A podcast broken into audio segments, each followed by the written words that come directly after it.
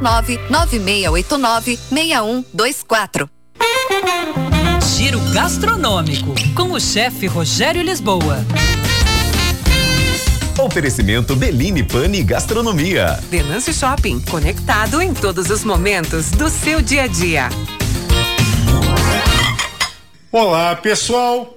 Passei uns 15 dias em Alagoas. Era para ser férias, mas como eu sou fissurado em gastronomia, eu não poderia deixar passar a oportunidade de pesquisar, estudar e conhecer ingredientes e culinária local. Fiquei na região da Costa dos Corais, praias de Aparatinga e Maragogi trouxe uma receita muito legal para vocês de pirão de coco. Aliás, a fruta é um dos principais meios de subsistência da região. O interessante é que cada família usa o coco nesse pirão, que é um acompanhamento, para peixe ou camarão de uma forma. Uns só usam leite de coco, outros a água de coco, ou até mesmo o coco seco ralado na hora. Fica um gostinho agridoce sensacional. Bem original, diferente mesmo. Eu experimentei o pirão em suas variações com posta de peixe cavala, de dourado, de atum fresco, com camarão. Espetáculo!